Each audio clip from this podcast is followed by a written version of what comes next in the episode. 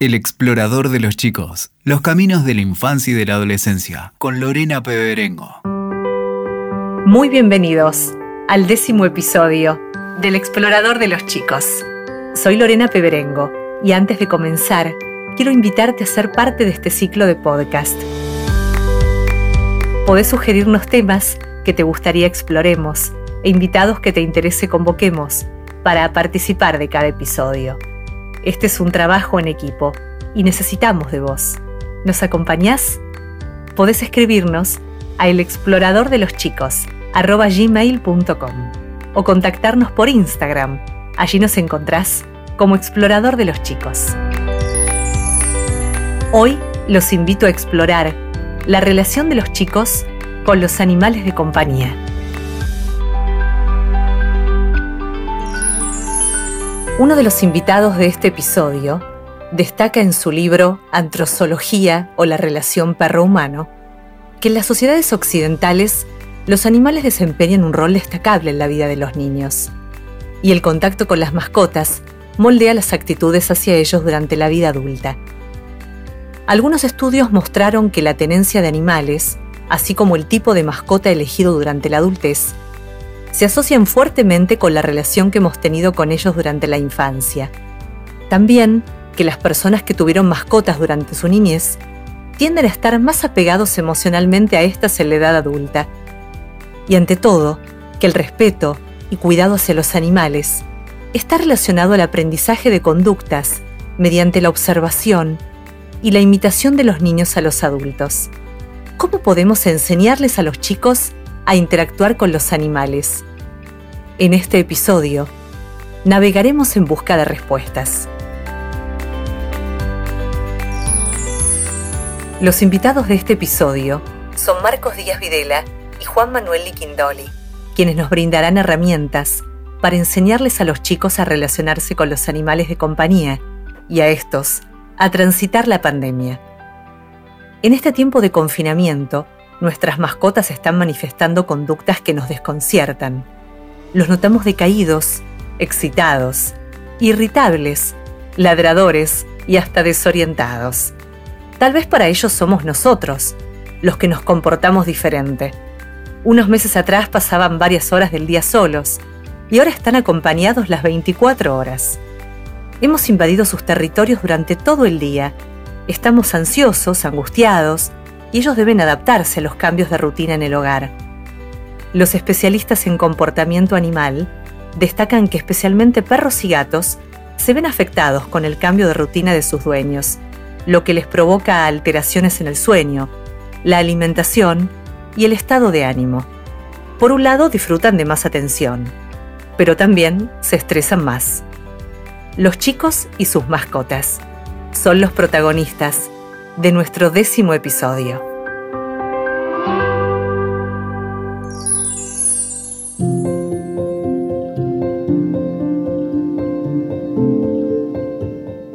Marcos Díaz Videla es profesor y doctor en psicología, dedicado a la antrozoología, la ciencia que estudia las interacciones y el vínculo entre los animales y los seres humanos. Es docente universitario e investigador, columnista en Filosofía Animal Web y es autor del libro Antrozoología o la relación perro-humano. Juan Manuel Liquindoli es licenciado en Psicología y ha obtenido el título de adiestrador canino de la Universidad de Buenos Aires. Tiene un máster en etología clínica de la Universidad Autónoma de Barcelona. Juan se dedica a la prevención y tratamiento de los problemas de conducta en perros y es el creador de Filosofía Animal, la plataforma de difusión que propone de un modo respetuoso entender el vínculo con los animales y la educación sin castigos.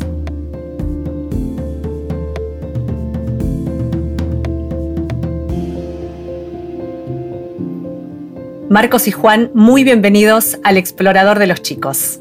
Gracias, Lore, por la invitación. Muchas gracias. El animal de compañía como integrante de la familia tomó protagonismo en esta pandemia. Muchos perros y gatos encontraron un hogar porque muchas familias compraron o adoptaron mascotas. Y a la vez los animales que integran una familia perdieron sus rutinas.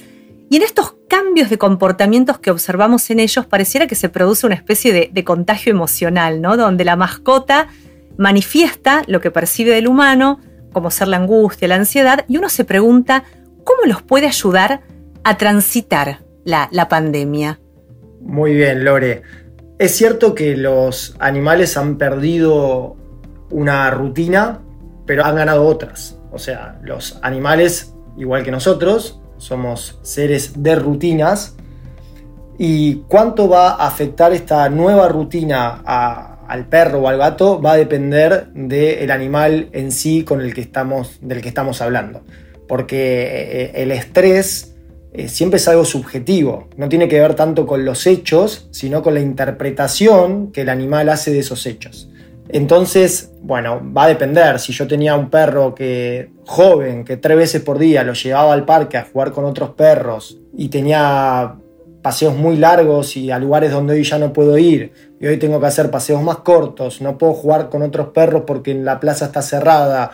Bueno, ese perro tenía ciertos hábitos y ciertas expectativas que ahora no se cumplen que pueden generar, generar frustración y como consecuencia de esa frustración puede generar estrés. Pero como te digo, y quizás hay otros, hay otros perros que están chochos porque disfrutan de estar más tiempo eh, con nosotros en casa, quizás no tienen tanta energía para salir a pasear, tienen otras prioridades, otras preferencias.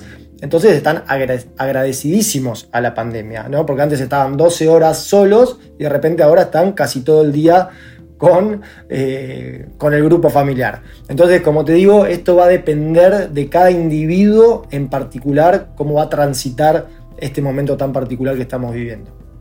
Marcos, ¿cómo crees vos que se los puede ayudar a los animales a transitar este tiempo? Parte, me parece a mí, también tiene que ver con cuál es la dinámica que se está dando dentro de esa familia. Si pensamos al animal de compañía como un miembro más de esa familia, con contagio emocional, como decías vos, con coordinación de niveles de estrés, tenemos que ver que la dinámica de todos los integrantes de esa familia, animales incluidos y haciendo parte de la misma, sea una dinámica sana que haya logrado una nueva rutina, un nuevo equilibrio y que por supuesto no haya conductas de agresividad dentro del hogar, que haya posibilidades de tener intimidad, que haya momentos para compartir y momentos para estar solos. Eso lo necesitamos todos los integrantes de la familia. ¿Cómo canalizan los animales de compañía la ansiedad? ¿Qué conductas ustedes aprecian que están adoptando en este momento de encierro? La realidad es que la manera en que un animal afronta una situación de estrés puede ser diferente de animal a animal. O sea, hay perros que ante una situación de estrés expresan síntomas activos y hay perros que expresan síntomas pasivos. ¿Qué quiere decir? Hay perros que los podemos ver que ladran más, están más irritables, deambulan, están más inquietos y sin embargo podemos ver que puede haber perros que están más apáticos, están más caídos, se los notan, che, lo noto más bajoneado. Entonces, eh, cómo va a afrontar el estrés o esta situación en particular cada individuo depende de cada individuo. Y hay distintas estrategias y distintos comportamientos que van, como te decía, desde podemos notar que, está más activo, que ladra más, que deambula, o, al contrario, que está más apático, o que puede estar más agresivo, como, como decía Marcos antes, alguna, creo que él hacía referencia a la familia, pero puede ser que perros por frustración y por un déficit en la rutina, de repente estén más irritables y se pongan más agresivos por cosas que antes no se ponían. Entonces son múltiples las manifestaciones de la ansiedad que puede tener un animal. ¿Y necesitan ellos distancia social, Marcos? ¿Hay que administrar la atención eh, que uno le da a las mascotas? Yo creo que lo que hay que hacer es fomentar el desarrollo de autonomía este, en los animales, que tengan sus momentos para estar solos, que eso no lo pierdan. Pero me parece que Juan este, puede aportar más sobre esto que yo. Muy bien. Sí, los perros, como animales mamíferos y además gregarios, son eh, animales que generan vínculos muy fuertes con el grupo. Y es cierto que si en, la vida cotidiana, fuera de la, de la, pandemia, nosotros nos vamos 8 o 12 horas de casa Y ahora, y el perro se tiene que acostumbrar a eso, ¿verdad? Siendo un animal de grupo, se tiene que acostumbrar a estar 8 o 12 horas solo. Y sin embargo, ahora está 24 horas del día con nosotros. Bueno, nosotros de manera deliberada tenemos que empezar a practicar y darle espacios y momentos de soledad eh, para que el perro se vaya acostumbrando a cuando esto vuelva a la normalidad. Y esto se hace con algunos ejercicios donde nos vamos uno, un tiempo y dejamos al perro, eh, le damos algunas actividades para, para que la pase bien, se relaje. Pero es muy importante darle al perro espacios eh, donde se fomente la autonomía del animal para, que, para prepararlo para el momento en que esto vuelva a la normalidad. ¿Y tienen las mismas necesidades los perros que los gatos? Las necesidades de cada animal están programadas genéticamente. ¿no? Eh, gran parte de la conducta de un animal viene dado por la genética, por la filogenética, que es la memoria de la especie. Y no es lo mismo las necesidades que tiene un perro, que las que tiene un caballo, que las que tiene un mono, que las que tiene un gato. Eh, no sé, un gato está preparado para, para saltar de determinadas formas que no un perro, está preparado para arañar, está preparado para eh, les gustan los escondites, le gustan las alturas, es un cazador de pequeñas presas y puede vivir en grupo, pero también puede vivir como un cazador solitario. Y el perro tiene otras necesidades y otras preferencias, y así cada especie. Son distintos y eso viene dado por, el, por, por los genes. También comparten muchas cosas. Hay mecanismos de aprendizaje que compartimos todos los mamíferos, los perros, los gatos, los humanos, pero hay muchas cosas entonces que compartimos y hay muchas cosas que nos diferencian sirva toda esta introducción que hicimos con Juan para comprender dónde estamos situados al momento de pensar que desembarque un animal de compañía en nuestra familia, ¿no? Por eso ahora quiero preguntarle a Marcos, que ha estudiado tanto la relación humano-perro, ¿de qué depende que sea buena esta relación que un niño establece con un animal cuando él llega a casa? Te diré que de varios factores, pero si yo tengo que destacar uno, diría que de los padres y de otras figuras significativas que tengan estos chicos, cómo estos interactúan con los animales. Esto se da un proceso de aprendizaje que se conoce como modelado, es decir, estas figuras significativas se ofrecen como modelos para que los chicos puedan copiar y aprender valores, normas, códigos y actitudes.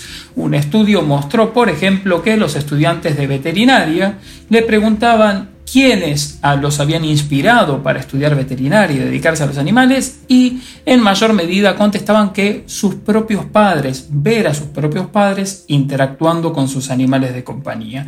Y por supuesto que el modelado se puede ejercer desde un lugar positivo como desde un lugar negativo. Y que estos chicos este, vivan en hogares donde se maltrata o se descuida animales, se asocia con que cuando crezcan tengan mayor aceptación hacia el maltrato animal o incluso en hogares violentos donde hay abuso hacia los animales que después ellos lo perpetúen también. Y Marcos, ¿vos notás que en la Argentina en estos años ¿Se están respetando más los derechos de los animales? Yo creo que hay un cambio actitudinal que está en nuestro país, está en Argentina, pero que es a nivel global en torno a los animales, que se fue dando a lo largo de todo el siglo XX. En las últimas décadas creo que se hizo muy evidente el pasaje de los animales de compañía del exterior de los hogares al interior de los hogares, de lo que sería de estar en el círculo familiar a estar directamente insertados como miembros activos dentro de las familias. No es lo mismo el tipo de relación que tenemos hoy con los animales y que le inculcamos a nuestros hijos que el que tenían generaciones pasadas con sus animales de compañía. Hoy en día tener un perro encadenado en el jardín es considerado una forma de maltrato animal. Antes era sumamente habitual.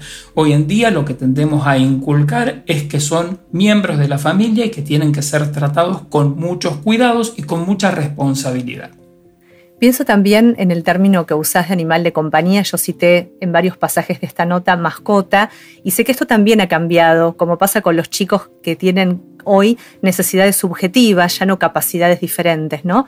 ¿Cuál es el término apropiado para mencionar a un animal que es parte de nuestra familia?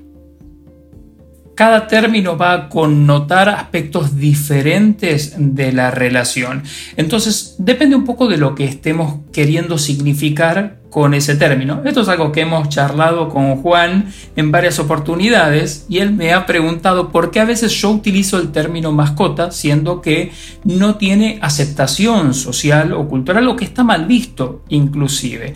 Ese término lo que está connotando es una relación asimétrica donde el humano ocupa un lugar jerárquico y el animal un lugar accesorio.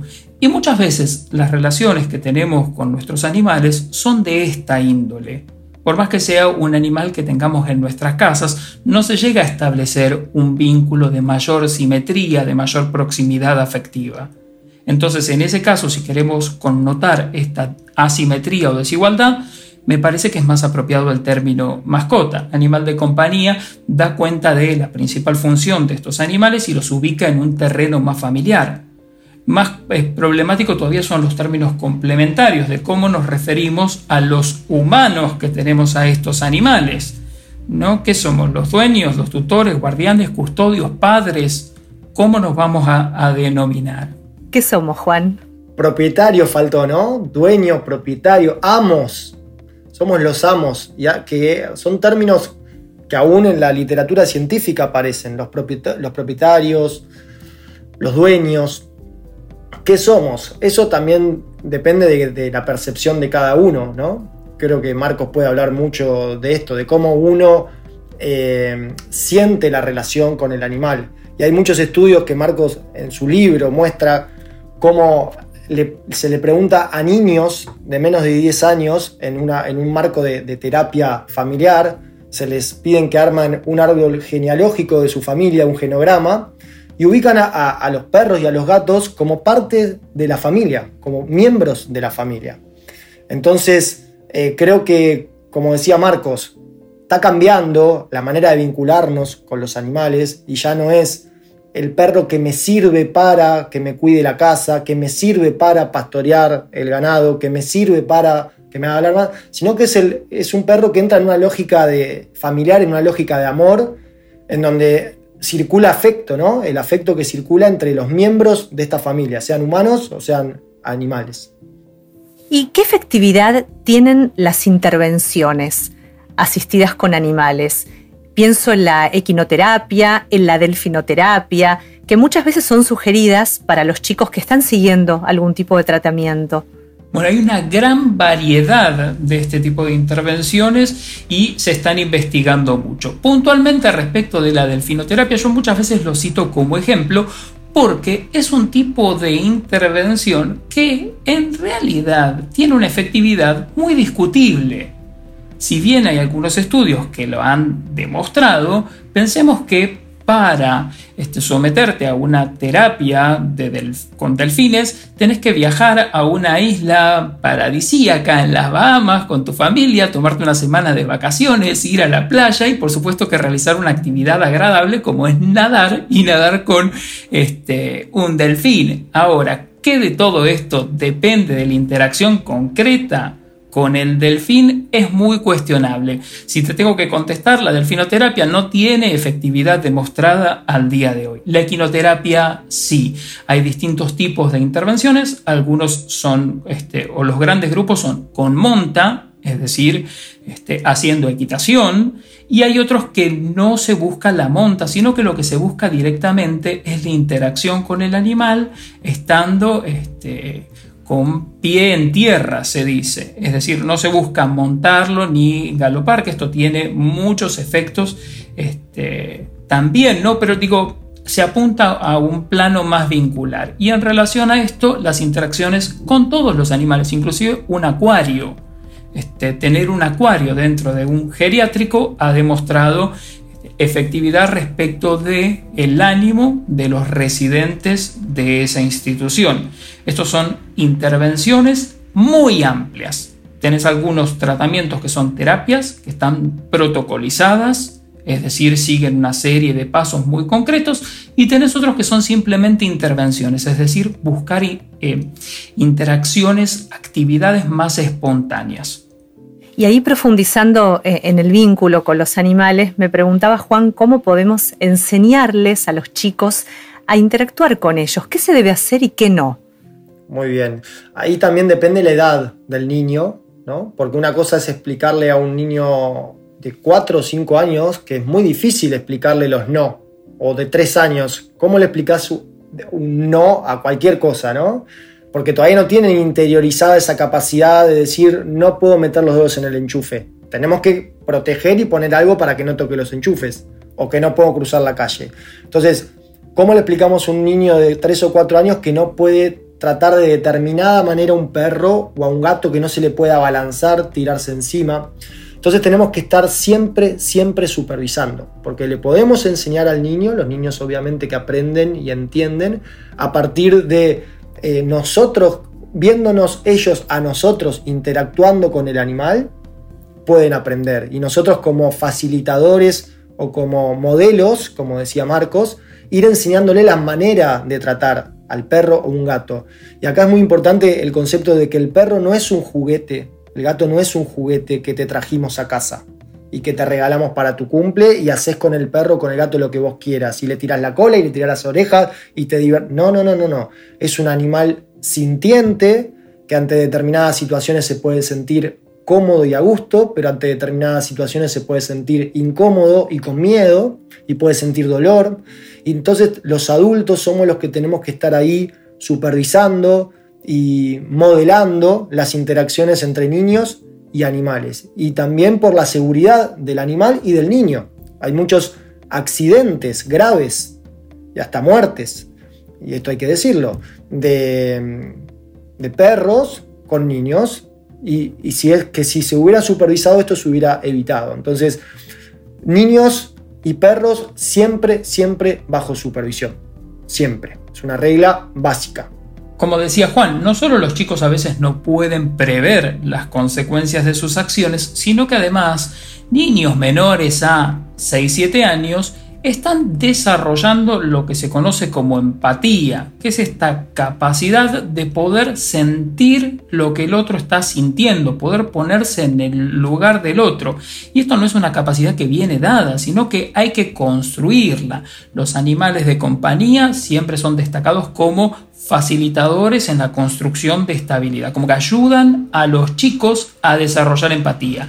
Está bien, pero en este desarrollo las interacciones no pueden ser espontáneas y sin supervisión, sino que tienen que estar mediatizadas por los adultos, porque los chicos este, no pueden darse cuenta a veces cuando son muy pequeños controlar la fuerza, de sus movimientos, por ejemplo, ¿sí? pueden lastimar al animal, y después cuando son un poquito más grandes y tienen más control sobre esto, no pueden identificar las sensaciones que está teniendo el animal o leer el lenguaje del animal. Ahí es donde tienen que estar los adultos como árbitros, por la seguridad, como decía Juan, del chico y la seguridad del perro, de los dos.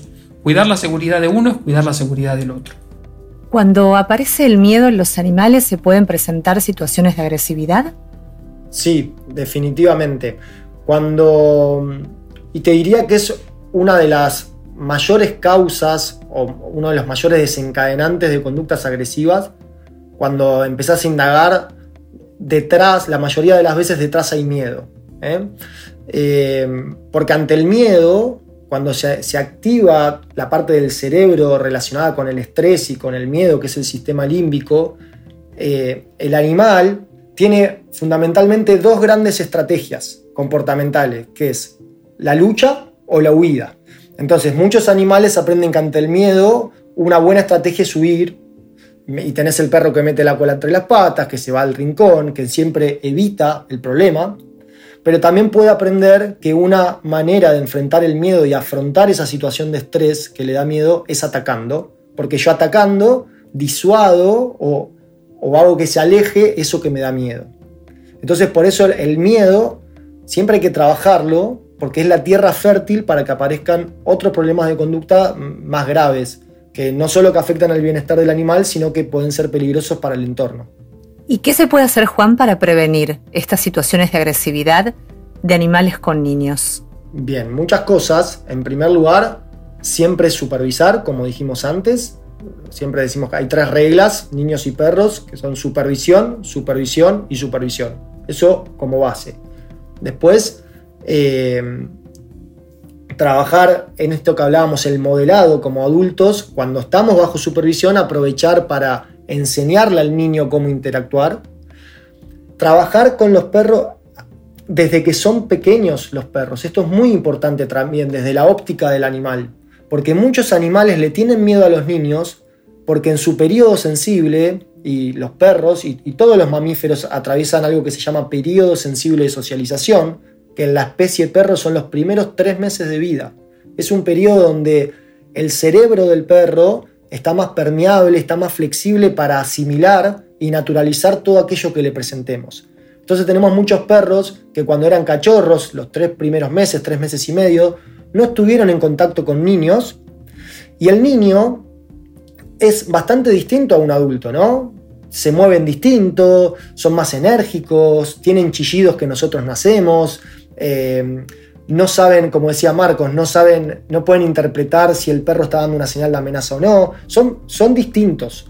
Y, un perro que de cachorrito no estuvo en contacto con niños, tenemos una corremos el riesgo que después ese perro le tenga miedo a los niños. Por eso es muy importante cuando, y yo hago mucho enfoque, mucho, mucho enfoque en, la prevención temprana o en la educación temprana de los perros, y es muy importante cuando los perros son cachorros hacer una buena socialización también con niños.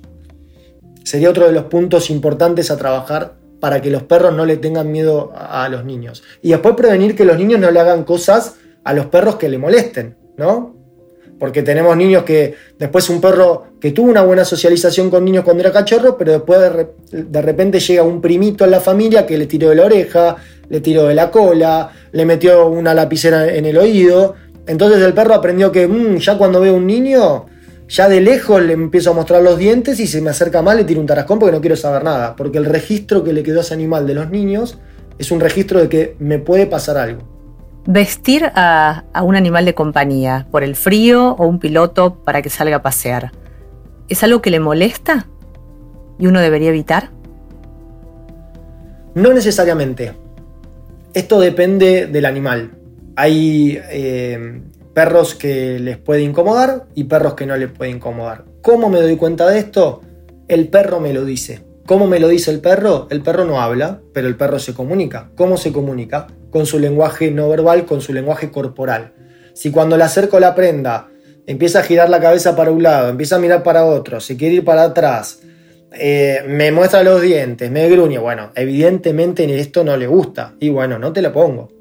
Eh, ¿Para qué voy a forzar algo? Ahora bien, como te decía antes, si yo quiero acostumbrar a mi perro, porque tengo un perro, no sé, con, un pelaje que no tiene gran pelaje, un perro salchicha, y vivo en una zona de eh, mucho frío y lo quiero acostumbrar a tener alguna prenda. Bueno, cuanto más de cachorro lo acostumbremos, mejor. Porque en este periodo sensible que te comentaba antes, el perro está más permeable a estas nuevas experiencias. Y siempre que te enseñe o que te vaya a presentar algo que a priori es eh, ajeno al perro, que es ponerle una prenda, que para nosotros es una pavada, pero de repente alguien que viene y me pone una prenda, uy, ¿qué es esto? Bueno, se puede hacer asociándolo con cosas positivas. Entonces, cuando te voy a poner una prenda, te doy unos premios, hago que vos pases un gran momento eh, mientras te pongo la remera, por ejemplo. ¿Qué les enseñan los animales cada día? Uh, bueno, este. A ver, yo creo que muchísima gente se siente inspirada por sus animales. Esto es algo que muchos decimos, que ellos nos inspiran, nos han motivado. Hay gente que inclusive ayudan a sobreponerse de estados anímicos complejos o depresivos.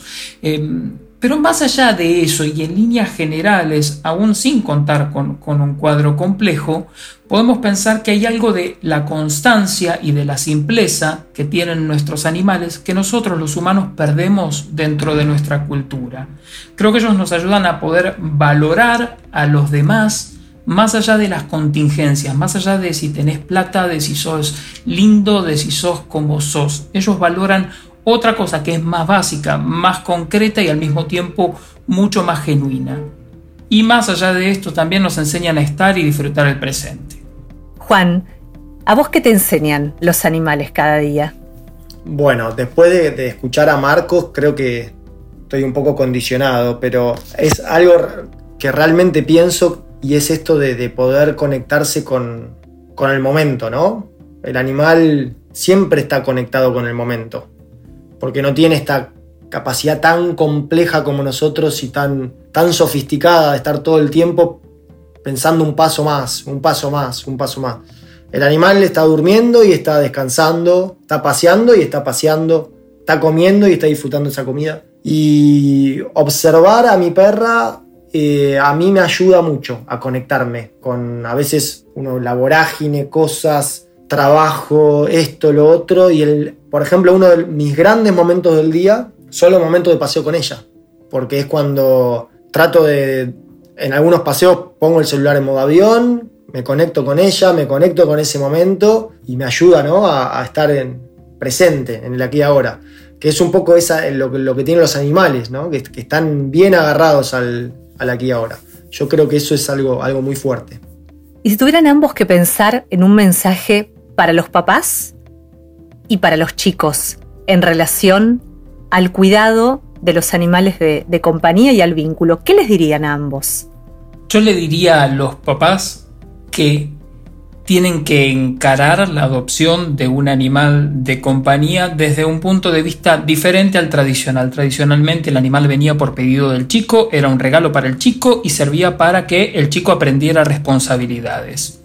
El foco tiene que estar puesto en otro lado, tiene que estar puesto en incorporar un animal a una familia. No es un regalo para el chico, no es del chico y no puede ser responsabilidad de un niño la vida de otro ser tiene que ser responsabilidad de una familia que acepta transformarse para poder hacerle lugar a este nuevo integrante que no es humano. Esto implica reconceptualizarse, ya no son solo un grupo humano y el que viene tiene que comportarse como humano. El que viene tiene que aprender reglas de esa casa, de esa dinámica y de esa familia, pero a su vez también esa familia tiene que aprender códigos, que son propios de la animalidad de ese ser y tiene que negociar con ese ser en particular algunas de las reglas de la casa, como por ejemplo que el sillón es muy cómodo y que tiene buena vista a la ventana y que aunque lo llene de pelos, es un muy buen lugar que le va a dar buena calidad de vida a ese animal en comparación con el piso.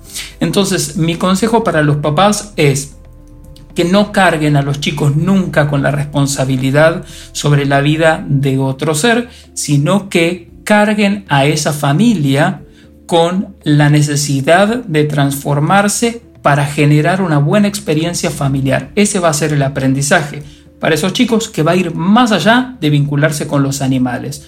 El modelado no va a ser solo hacia cómo tratar a un animal, sino cómo tratar, cómo cuidar a un otro que es dependiente. Bueno, para no redundar, solo agregar alguna cosita que, decía Marcos, esto que también es muy importante que la familia aprenda de ese animal que vamos a adoptar y eso empieza antes de adoptar. A veces se adopta un perro porque me gusta estéticamente. Y mirá qué lindo que es el border collie, ese cachorrito que es hermoso. Pero vos sabés que un border collie por lo menos va a tener que salir a pasear tres horas por día. No, no tenía ni idea, pero me encantaba. El... Bueno, si vos traes un border collie a tu casa con dos niños y no tenés el tiempo que necesita ese border collie para estar bien y que está, como hablábamos antes, en su programa genético, porque es un perro pastor que tendría que estar en un campo pastoreando, si vos a ese border collie no le das lo que necesita, ese border collie no se va a adaptar muy bien al grupo humano el, en el que va a vivir y va a tener un montón de problemas de conducta. Entonces la decisión eh, tiene que ser responsable, tiene que ser pensada, hay que informarse para que de esa manera se favorezca una buena integración entre el, grupo familiar y eh, este nuevo individuo que va a ser parte del grupo familiar.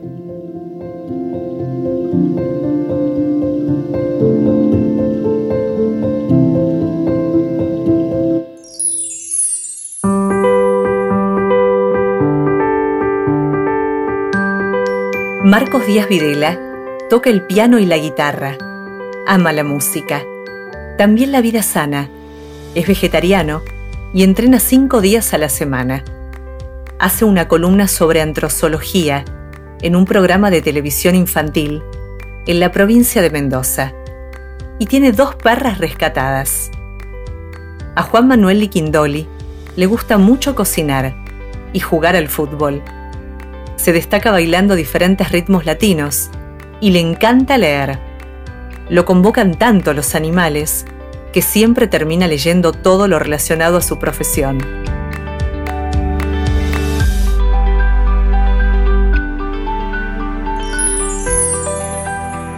Argentina es el país con mayor cantidad de mascotas por habitante del mundo.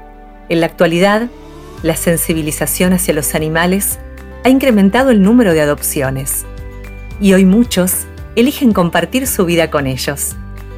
En el episodio de hoy hemos conocido que la llegada de un animal al hogar no es responsabilidad de los chicos, sino de la familia, que deberá hacerle lugar a un nuevo integrante que requiere cuidado, bienestar y respeto. Animales de compañía que nos enseñan ante todo a disfrutar y vivir el presente. Los hombres han olvidado esta verdad, dijo el zorro al principito, pero tú no debes olvidarla. Eres responsable para siempre de lo que has domesticado.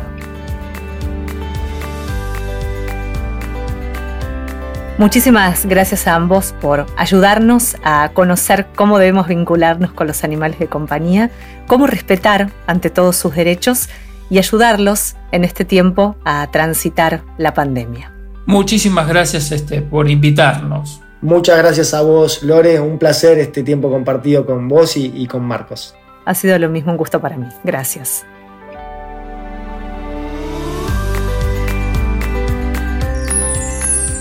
Los invitamos a seguir conectados en Instagram. Nos encuentran con el nombre Explorador de los Chicos y también en Instagram en Explorador-cultural. No olviden enviarnos los temas que les gustaría que exploremos en próximos episodios. Nos reencontramos muy pronto. Hasta entonces.